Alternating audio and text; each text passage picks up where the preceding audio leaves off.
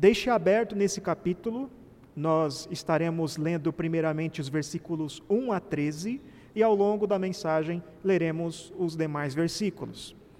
Gênesis capítulo 41.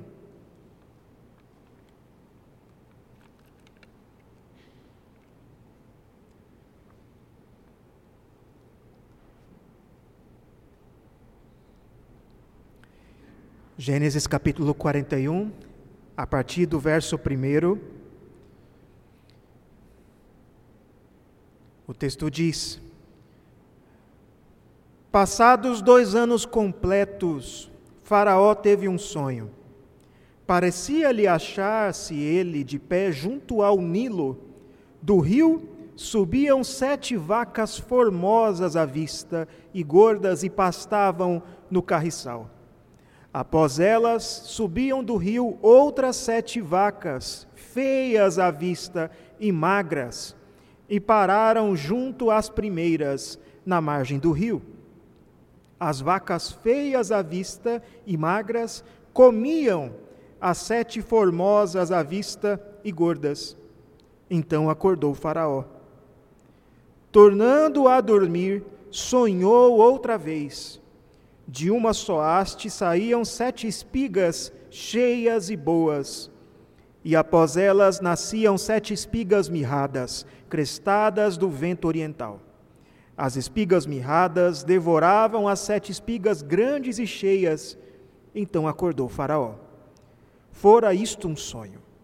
De manhã, achando-se ele de espírito perturbado, mandou chamar todos os magos do Egito e todos os seus sábios e lhes contou os sonhos, mas ninguém havia que lhes interpretasse. Então disse a Faraó, o copeiro-chefe: Lembro-me hoje das minhas ofensas. Estando Faraó muito indignado contra os seus servos, pondo-me sob prisão na casa do comandante da guarda, a mim e ao padeiro-chefe. Tivemos um sonho na mesma noite, eu e ele. Sonhamos e cada sonho com a sua própria significação. Achava-se conosco um jovem hebreu, servo do comandante da guarda, contamos-lhes o, o nosso sonho e ele nos interpretou a cada um segundo o seu sonho. E como nos interpretou, assim mesmo se deu. Eu fui restituído ao meu cargo, o outro foi enforcado. Vamos orar mais uma vez. Senhor Deus, nós lemos a tua palavra, Pai, e o Senhor já falou conosco por meio dela. Agora nós pedimos que o Senhor nos ilumine com o teu Espírito Santo, a fim de que nós a compreendamos e que a sua mensagem para a nossa vida seja aplicada e seja relevante esta manhã. É em nome de Jesus que nós oramos. Amém. Meus irmãos, vocês já sofreram, você já sofreu alguma vez na sua vida uma grande injustiça? Já pecaram contra você de um modo que lhe trouxe muito sofrimento? Fizeram maldades com você, cometeram violência contra você, de um modo que lhe fez sofrer. E se isso já te aconteceu, qual foi o pensamento que te consolou, que te dava alguma perspectiva de consolo nesse momento? Os irmãos sabem bem que a nossa congregação em Mariporã sofreu um furto nessa última semana, da noite de domingo para segunda-feira, e diante desse acontecimento, uma série de sentimentos nos sobrevém. Nós sentimos tristeza. Nós ficamos tristes porque nós perdemos muita coisa. Basicamente, tudo que é eletrônico foi levado.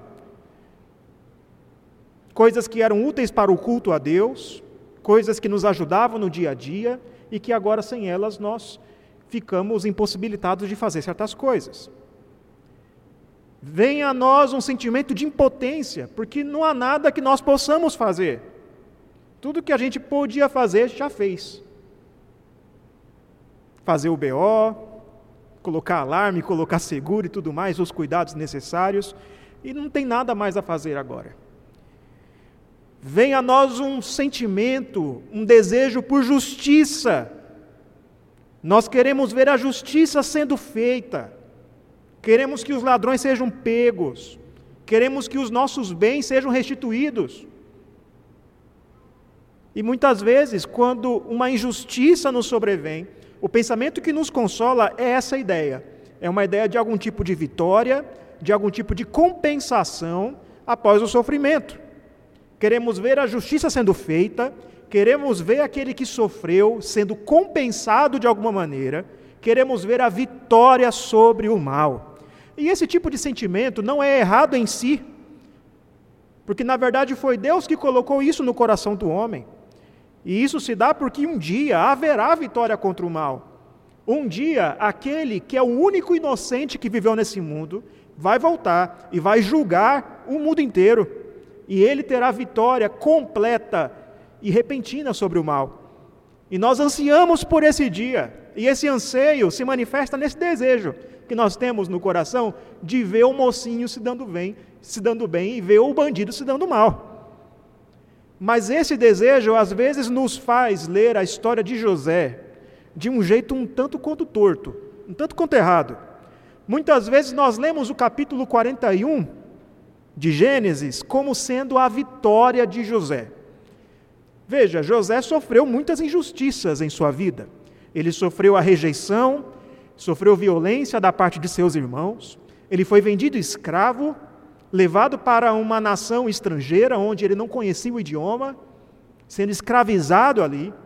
Depois ele foi acusado injustamente, acusado de algo que não fez, foi preso e esquecido na prisão por muitos anos. Quando ele foi levado para o Egito, ele tinha 17 anos. Ele estava no final da sua adolescência. E agora, no capítulo 41, José tem 30 anos. 13 anos de sua vida. Durante 13 anos ele foi esquecido. Desde que ele foi colocado no poço por seus irmãos, a sua vida não foi mais a mesma. E agora, no capítulo 41, José vai ser exaltado. Ele ascende ao poder. Ele recebe do próprio Faraó a honra que lhe é devida. E muitas vezes as pessoas, nós quando lemos esse capítulo, sentimos uma coceirinha no coração até. Ah, se os irmãos de José pudessem ver esse momento. Ah, se aqueles que o humilharam pudessem vê-lo agora exaltado. A gente lê esse capítulo muitas vezes na perspectiva teológica daquela música: quem te viu passar na prova e não te ajudou, a minha vitória tem sabor de mel. E de fato, aqui nesse capítulo, José chega ao topo do mundo. O Egito era a principal nação da época, o poder que ele recebeu era muito grande. E nós não devemos menosprezar isso. Mas o capítulo 41 de Gênesis não é o final da história de José. Tem mais 11 capítulos pela frente. Afinal, a história que está sendo contada aqui não é a história de José. Você já deve ter visto ao longo dessa série em Gênesis que o livro de Gênesis é dividido por várias gerações, pelas chamadas gerações. Ah, nós vemos repetidas vezes no livro de Gênesis ah, a expressão seguinte: esta é a geração de Adão, esta é a geração de Noé, ou então essa é a história de Adão, essa é a história de Noé, a história de Abraão, e depois vem um trecho de história. O termo hebraico que aparece aqui no livro de Gênesis é o termo Toledot. E esse termo marca as divisões no livro de Gênesis. Agora, se você olhar para que divisão nós estamos, em que momento nós estamos, você pega lá no capítulo 47, versículo 2, e lá vai estar escrito assim: Esta é a história de Jacó. Então, essa não é a história de José. Essa é a história de Jacó. Essa é a história dos filhos de Jacó, da descendência de Jacó. Essa é a descendência de Jacó. Então eu quero que você perceba: esta não é a história de José. Essa não é a história de como José sofreu, sofreu, sofreu, foi humilhado, foi paciente e uma hora Deus o exaltou. Não, José não é o protagonista dessa história. Essa é a história da descendência de Jacó. Essa é a história do povo de Israel. Essa é a história do povo de Deus, do povo que recebeu a promessa e que vai parar no Egito. É um povo que é escravizado no Egito por causa da providência desse mesmo Deus que o escolheu. para que eles se tornassem aquilo que Deus queria que eles se tornassem. E José é apenas uma parte, apenas um personagem. A sua história é apenas um pequeno trecho dessa grande história. E o próprio José não via esse momento de sua vida como sendo o final de sua história. Ele mesmo diz no versículo 52 do capítulo 41 que o Egito é a terra de sua aflição. Então José não enxergava aqui um final feliz. Agora sim as coisas deram certo. Não, essa é a terra da aflição de José.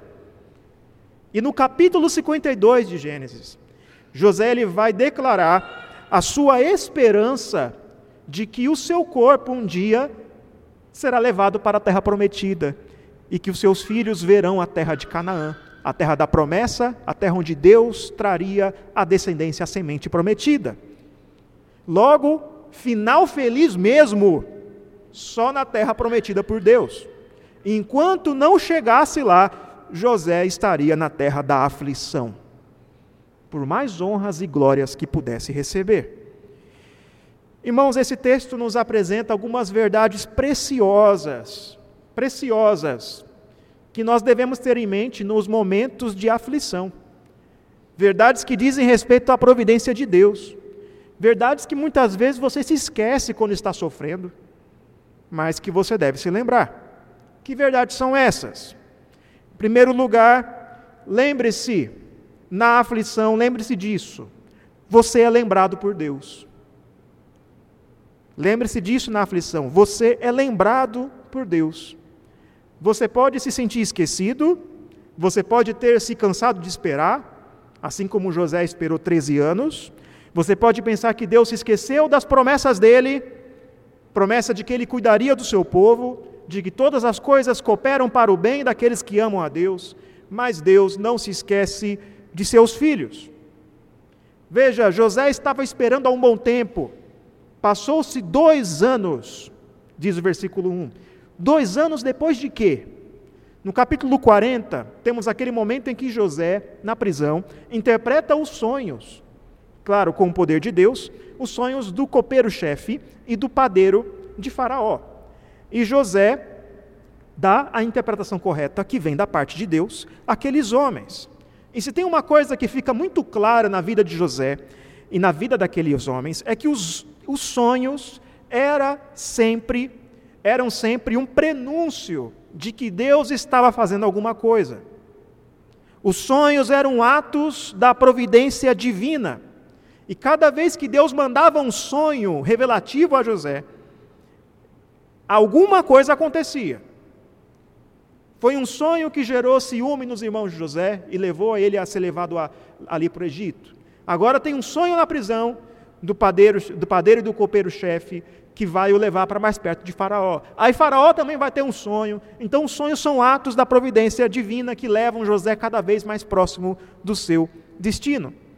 E aí José dá ao copeiro-chefe e ao padeiro a interpretação correta, capítulo 40, e ele diz para os dois, nos versículos 14 e 15: Lembra de mim, quando tudo correr bem, rogo-te que seja bondoso para comigo e faça menção de mim a Faraó e me faça sair desta casa, porque de fato fui roubado da terra dos hebreus e aqui nada fiz para que me pusessem nesta masmorra. É o que José pede. Lembre-se de mim. Mas o copeiro-chefe não se lembrou de José. Assim que ele foi restaurado à sua posição, ele se esqueceu de José. E quando José pensava que alguma coisa iria acontecer, que Deus iria tirá-lo da situação em que ele estava, que Deus enfim iria agir, cumprir a promessa, cumprir aquilo que havia revelado a ele por meio de sonho, nada acontece. José permanece na prisão por mais dois anos, injustamente, até que Faraó tem um sonho. E é um sonho muito esquisito. É um sonho muito estranho.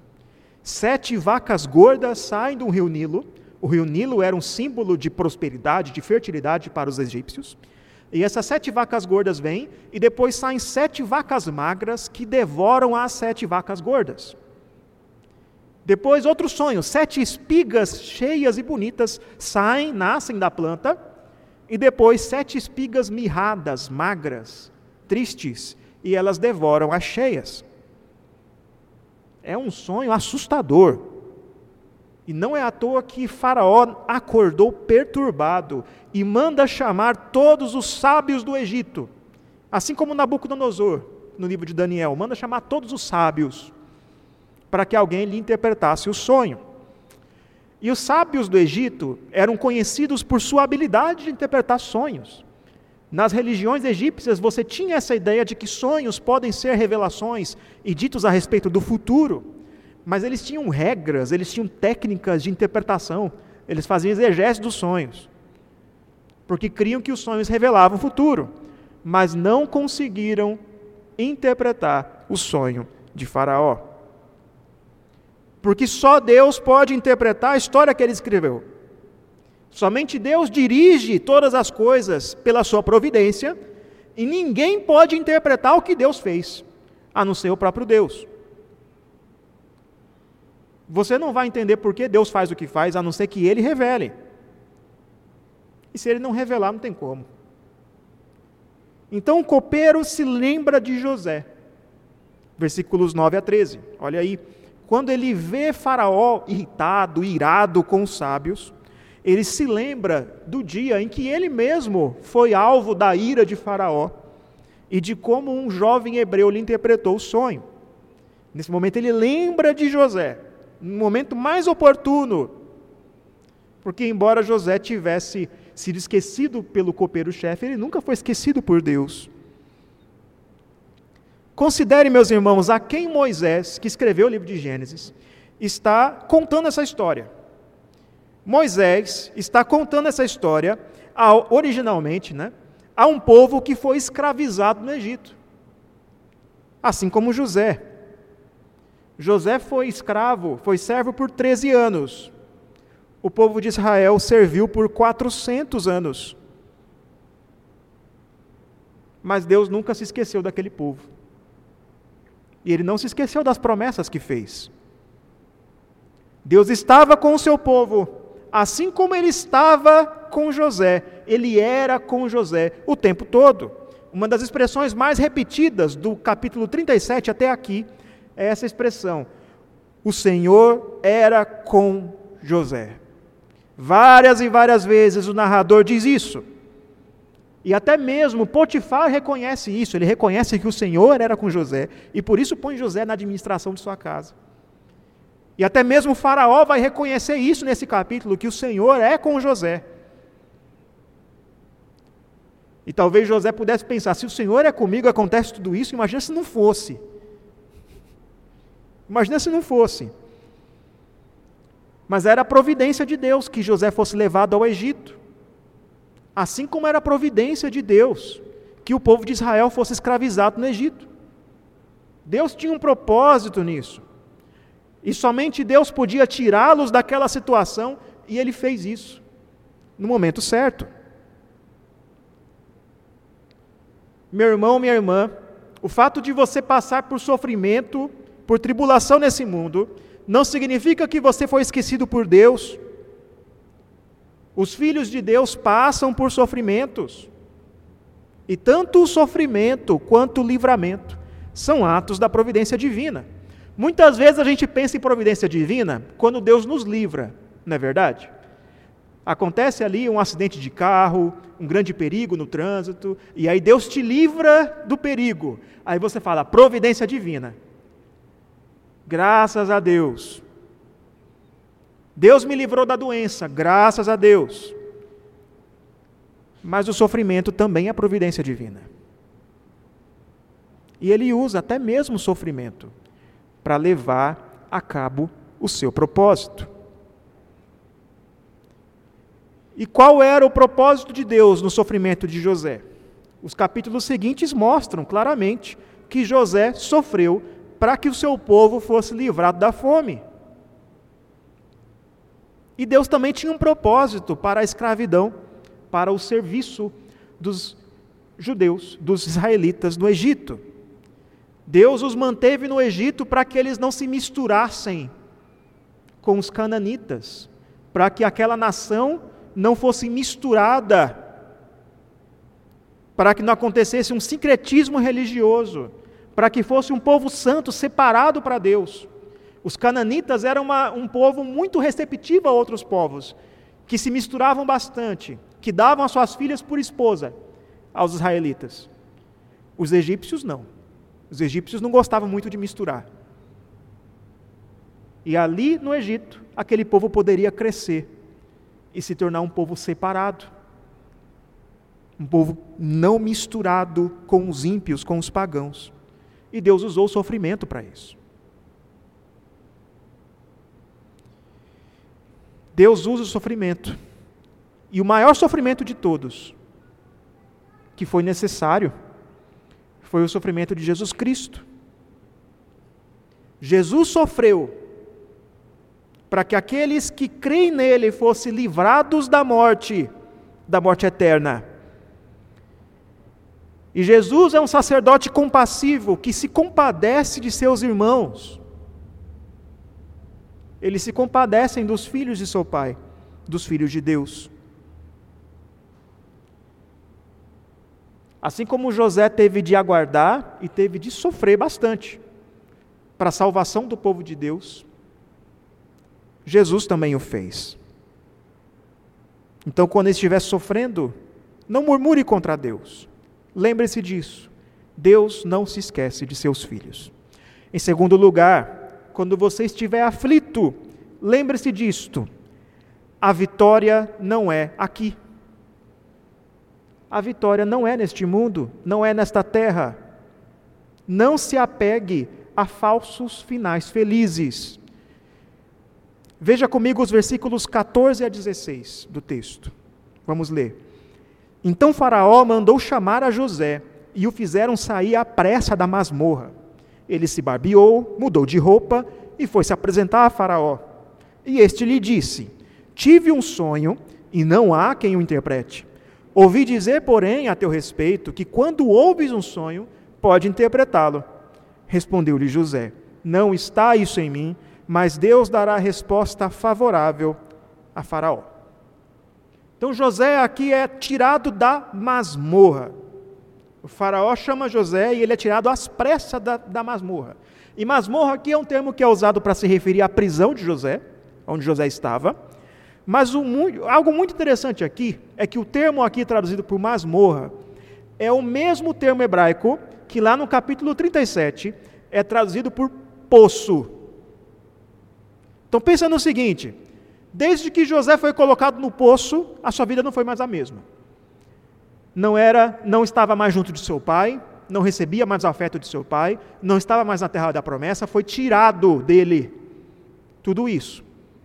E nesse momento, Faraó manda tirar José do poço. José sai da masmorra. Só que alguma coisa não está certa aqui. Ele foi tirado do poço, sim. Só que no país errado, não mais na terra prometida, mas numa terra distante. Foi tirado do poço pela pessoa errada, não pelo seu pai, não pelo seu irmão mais velho, mas por Faraó não era bem o, o final feliz que José estava esperando. Então Faraó pede que José lhe interprete os sonhos, pois ouviu falar que José pode interpretá-lo. E José não se aproveita da situação, dizendo: é, é, mesmo, é mesmo, eu posso fazer isso, ó, me contrate. Não, José diz: não está isso em mim, mas o Senhor dará resposta favorável. Mais uma vez ele reconhece: somente Deus pode revelar a sua vontade decretiva aquilo que ele fará, aquilo que ele faz e o porquê. Se Deus não revelar, não tem como saber. Nem os sábios do Egito podem descobrir.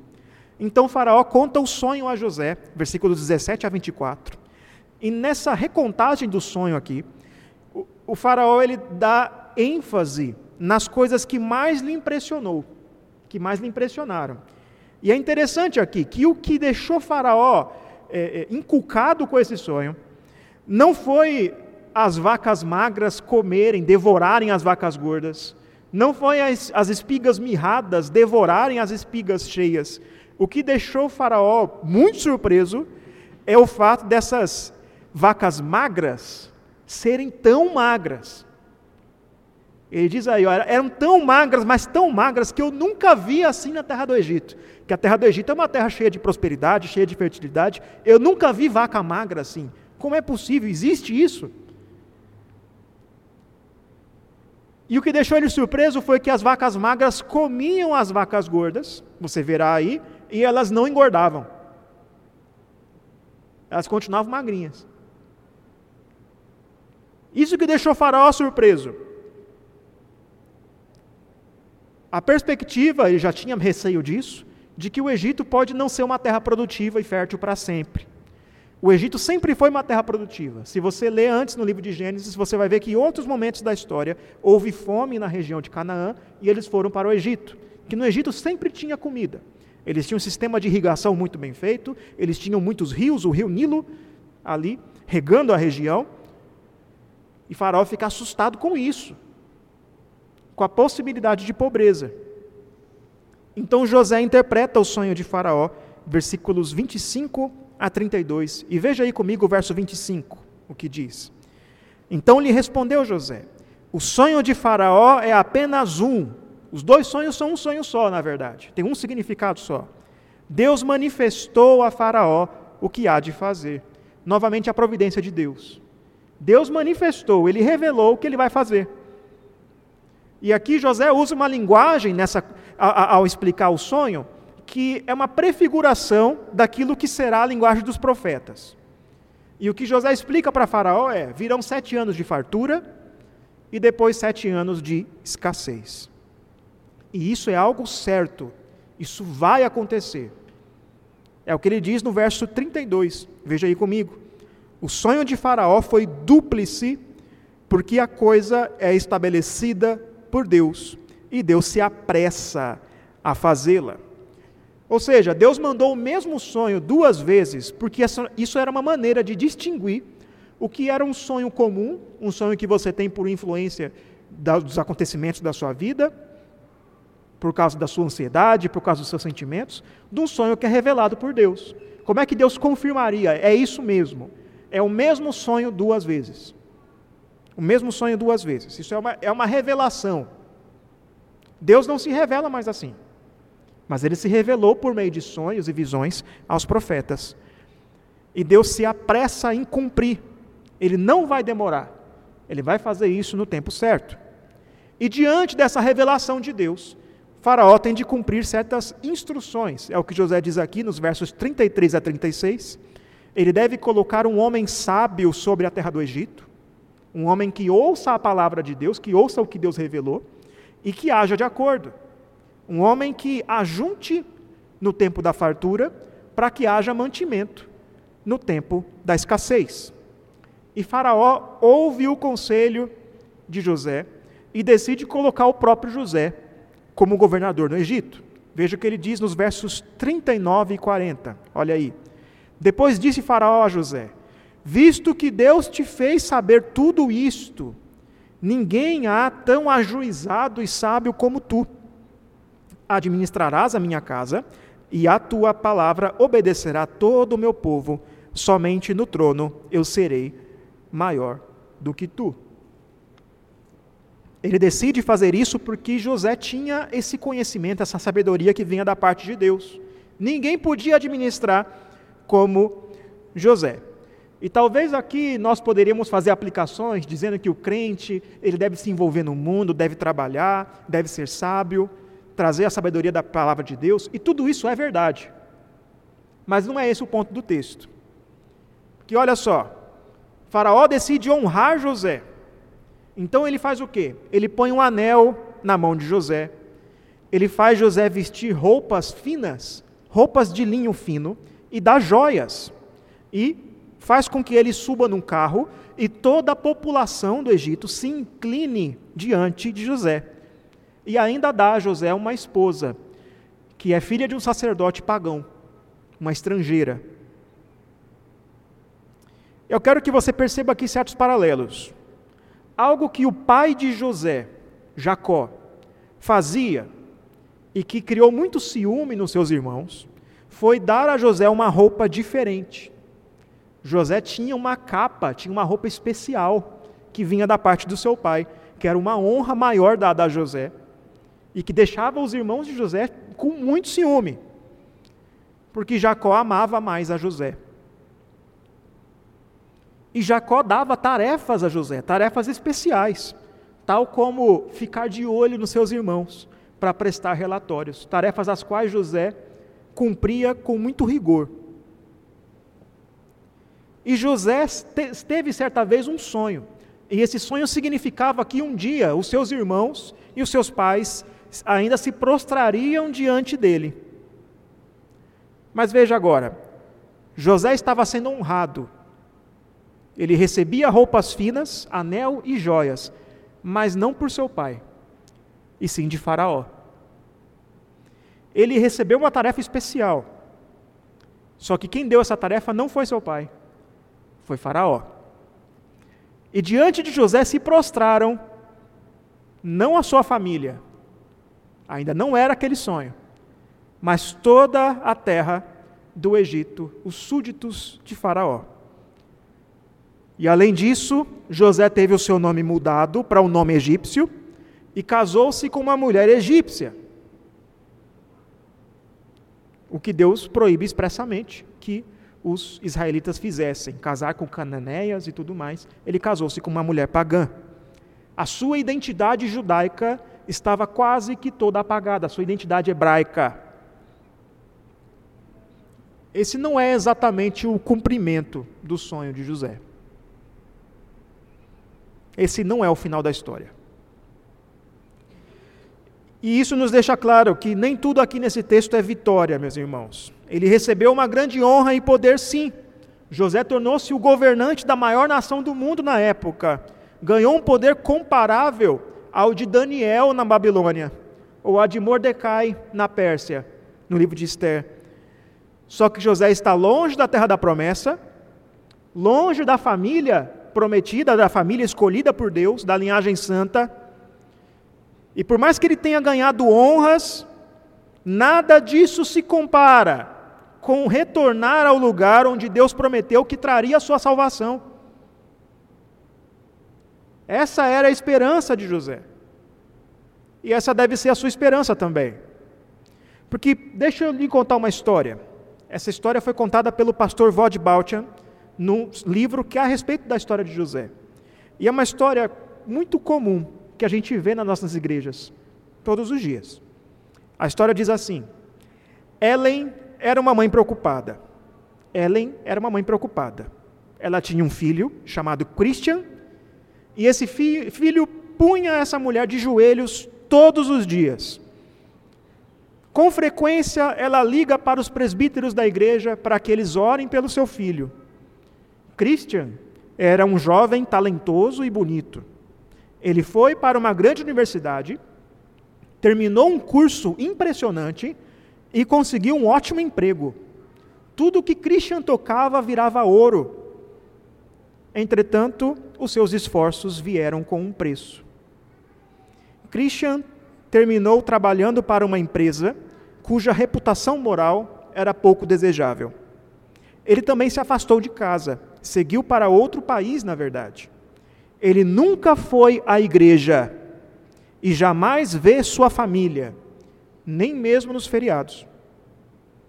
Depois, Christian se casou com uma incrédula, a neta de um dos fundadores da empresa. Eles tiveram um casal de filho, mas Ellen nunca os viu. Ela nem sequer tem uma foto de seus netos. Ela sabia, contudo, que eles nunca tinham visto o interior de uma igreja. Esse final da história de Cristo é um final feliz? Tantas mães, tantos pais crentes oram pela vida de seus filhos, que são até bem-sucedidos na sua profissão, na sua carreira, mas não conhecem a Deus. E isso não é um final feliz. Há muitos crentes que vivem como se o grande objetivo da vida do crente, da vida mesmo, fosse uma vida assim. uma vida como de Christian, uma vida como a de José. O final feliz é ter um bom emprego, é ter bastante dinheiro na conta, é ser respeitado por todos, é ter um cargo de grande poder. E há muitos crentes que criam seus filhos como se o maior objetivo da vida fosse esse. Como se entrar para a faculdade fosse mais importante que ser crente. E talvez você diga, mas eu nunca disse isso para meus filhos. Mas não precisa falar. Não precisa falar. As atitudes falam mais alto. Não busque consolo em vitórias terrenas. A vitória não é aqui. O final feliz não é aqui. A grande vitória não é o fim da doença, o fim do desemprego, não é recuperar o que foi perdido, não é ter o carro do ano, vencer na vida com muito esforço, sair da pobreza e chegar num alto patamar. Essa não é a grande vitória. O verdadeiro consolo que você deve buscar nesse mundo de aflição é o descanso prometido por Deus. E os patriarcas tinham esperança nesse descanso futuro. É o que o livro de Hebreus, capítulo 4, nos diz: que Moisés aguardou o descanso, o descanso prometido por Deus. E esse descanso era simbolizado pela terra pela terra de Canaã, a terra que emana leite e mel. Eles descansariam nessa terra. Só que a terra era só uma sombra do verdadeiro descanso. Porque quando eles chegam na terra, ainda não tem descanso. E eles têm de descansar a cada sete dias. Todo sábado eles descansavam, aguardando um descanso futuro. E Josué diz que ainda há um descanso para o povo de Deus. O verdadeiro descanso é aquele que só Jesus traz é o descanso das obras, é o descanso para os cansados e abatidos que se dirigem a Jesus. O descanso do crente é o descanso futuro, o descanso que virá na consumação, quando céus e terra forem renovados e não houver mais tristeza. Esse é o descanso que nos consola. Esse era o consolo de José. Ele aguardava a sua volta a terra prometida. Não viva a sua vida como se o grande alívio, como se o grande consolo fosse o livramento da dor, o livramento da doença. Não viva a sua vida como se o descanso fosse aqui, numa aposentadoria bem endinheirada.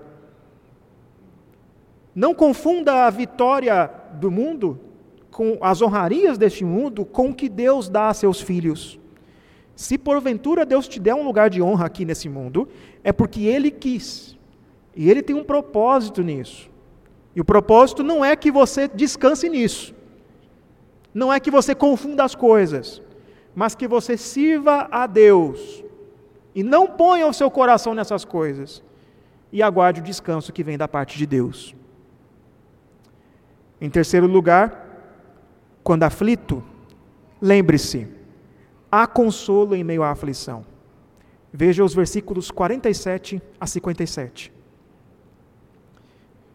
O texto diz: Nos sete anos de fartura, a terra produziu abundantemente, e ajuntou José todo o mantimento que houve na terra do Egito, durante os sete anos, e o guardou nas cidades.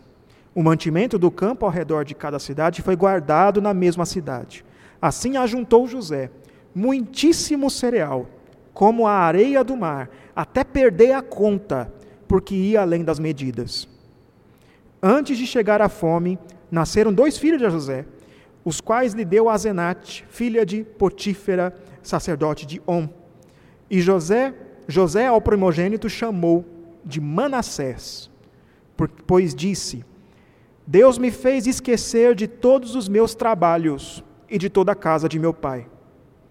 Ao segundo chamou-lhe Efraim, pois disse: Deus me fez próspero na terra da minha aflição. Passados os sete anos de abundância que houve na terra do Egito, começaram a vir os sete anos de fome, como José havia predito, e havia fome em todas as terras, mas em toda a terra do Egito havia pão. Sentindo toda a terra do Egito a fome, clamou o povo a Faraó por pão. E Faraó dizia a todos os egípcios: Ide a José, o que ele vos disser, fazei. Havendo, pois, fome sobre toda a terra, abriu José todos os celeiros e vendia aos egípcios, porque a fome prevaleceu na terra do Egito. E todas as terras vinham ao Egito para comprar de José, porque a fome prevaleceu em todo o mundo. Aqui nesses versículos nós vemos o que acontece depois. Então José se torna governador do Egito e a terra produz durante sete anos de forma abundante. E José fez aquilo que ele instruiu fazer: guardar mantimentos, cobrar impostos ali para manter um certo mantimento para os dias de escassez. E Deus abençoou esse trabalho de José. E Deus abençoou José também com filhos. José dá nomes hebreus aos filhos. E isso é notável, porque apesar de estar no Egito, uma terra estrangeira, estar casado com uma mulher estrangeira, ser governante, governador de um lugar estrangeiro, ele ainda dá nomes hebreus. Nomes típicos de sua família. Ele não se esqueceu de onde ele veio. E o nome que José dá aos filhos nos dão pela primeira vez um vislumbre do que havia no coração de José. Porque até agora nenhum momento nos é dito o que José pensava, o que José sentia, mas aqui nós temos um vislumbre do que há no coração de José. E ao primeiro filho ele chamou Manassés. Manassés é derivado do termo hebraico que significa fazer esquecer. Fazer esquecer. E isso porque Deus o fez esquecer de todos os trabalhos e de toda a casa de seu pai. É importante observar que ele não se esqueceu de seu pai. Não é essa a ideia.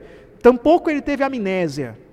Não, não significa que você deve se esquecer do que aconteceu contigo. Não é isso. Mas as coisas do passado não seriam definitivas em sua história. José não seria alguém amargurado alguém que é definido pelo sofrimento, que murmura durante décadas por coisas que já se passaram há muito tempo. Mesmo tendo sofrido violência familiar, escravidão, prisão injusta, se esquecido na masmorra, José não se tornou um amargurado. Ele não usou o seu sofrimento para justificar pecados. Não é que nem aquela pessoa que diz, pastor, eu sou assim, eu faço essas coisas porque eu sofri muito. Você não conhece a minha história, pastor. Fala, mas, mas, mas irmão, é pecado isso. Eu sei, mas no meu caso é diferente. José não fez isso. O outro filho se chamaria Efraim, que significa algo como terra de milho, ou terra próspera, porque Deus o fez próspero na terra de sua aflição. E José reconhece, sim, que Deus o fez próspero. Deus lhe deu bênçãos e consolo. Mas o mais surpreendente é que isso tudo aconteceu longe da terra da promessa. José não está na terra da promessa.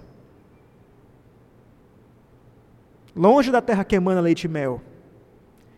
José não confunde as coisas, ele sabe que essa terra ainda é a terra da sua aflição. Ele não se deixa iludir terra de aflição é inclusive o nome que os hebreus dão ao Egito. A palavra hebraica para que eles usam para se referir ao Egito, Mitzrayim, significa Mitzrayim, significa terra de aflição.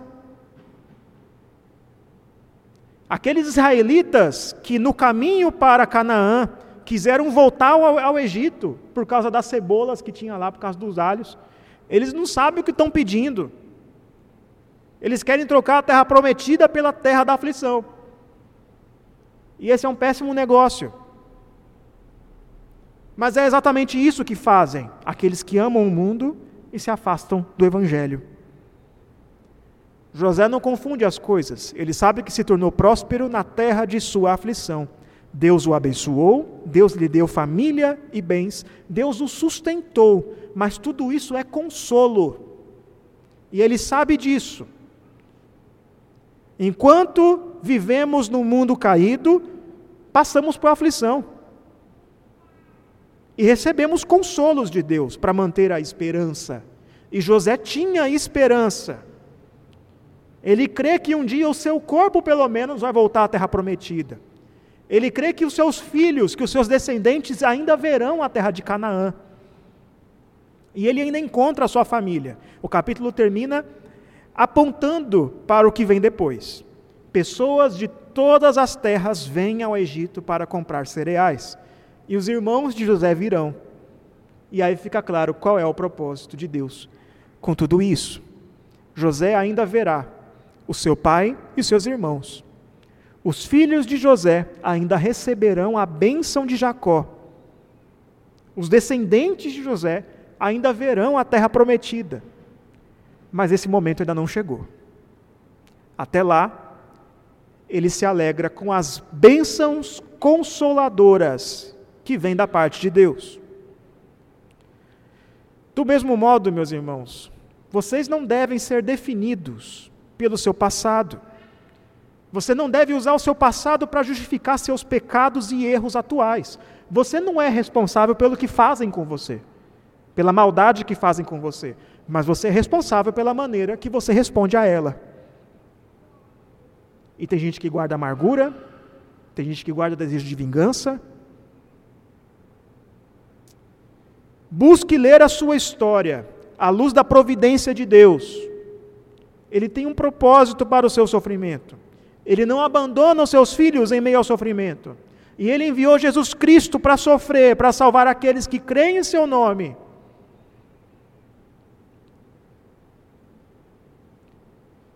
Reconheça também as bênçãos temporais que Deus te dá. Você não chegou lá, mas com certeza Deus já tem te dado alegrias aqui. Você não pode dizer que a sua vida é só tristeza. Que não há nada de bom, nada de bom em sua vida. Deus nos dá bênçãos consoladoras. Deus nos dá antecipações do porvir. E hoje nós teremos uma. Hoje tem Santa Ceia, que é uma antecipação das bodas do Cordeiro. É uma antecipação dos novos céus e nova terra. Espere. Aguarde o retorno de Jesus Cristo ele virá, ele vai renovar todas as coisas, ele dará fim a todas as aflições e sofrimentos desse mundo. Busque refúgio no Senhor, confie nele, creia nele, e assim você terá forças para suportar as aflições. Em suma, meus irmãos, três coisas você deve se lembrar quando estiver na terra da aflição. Você é lembrado por Deus, a vitória não é aqui, e há consolo em meio à aflição. Que Deus o abençoe. Em nome de Jesus. Amém. Em resposta à mensagem.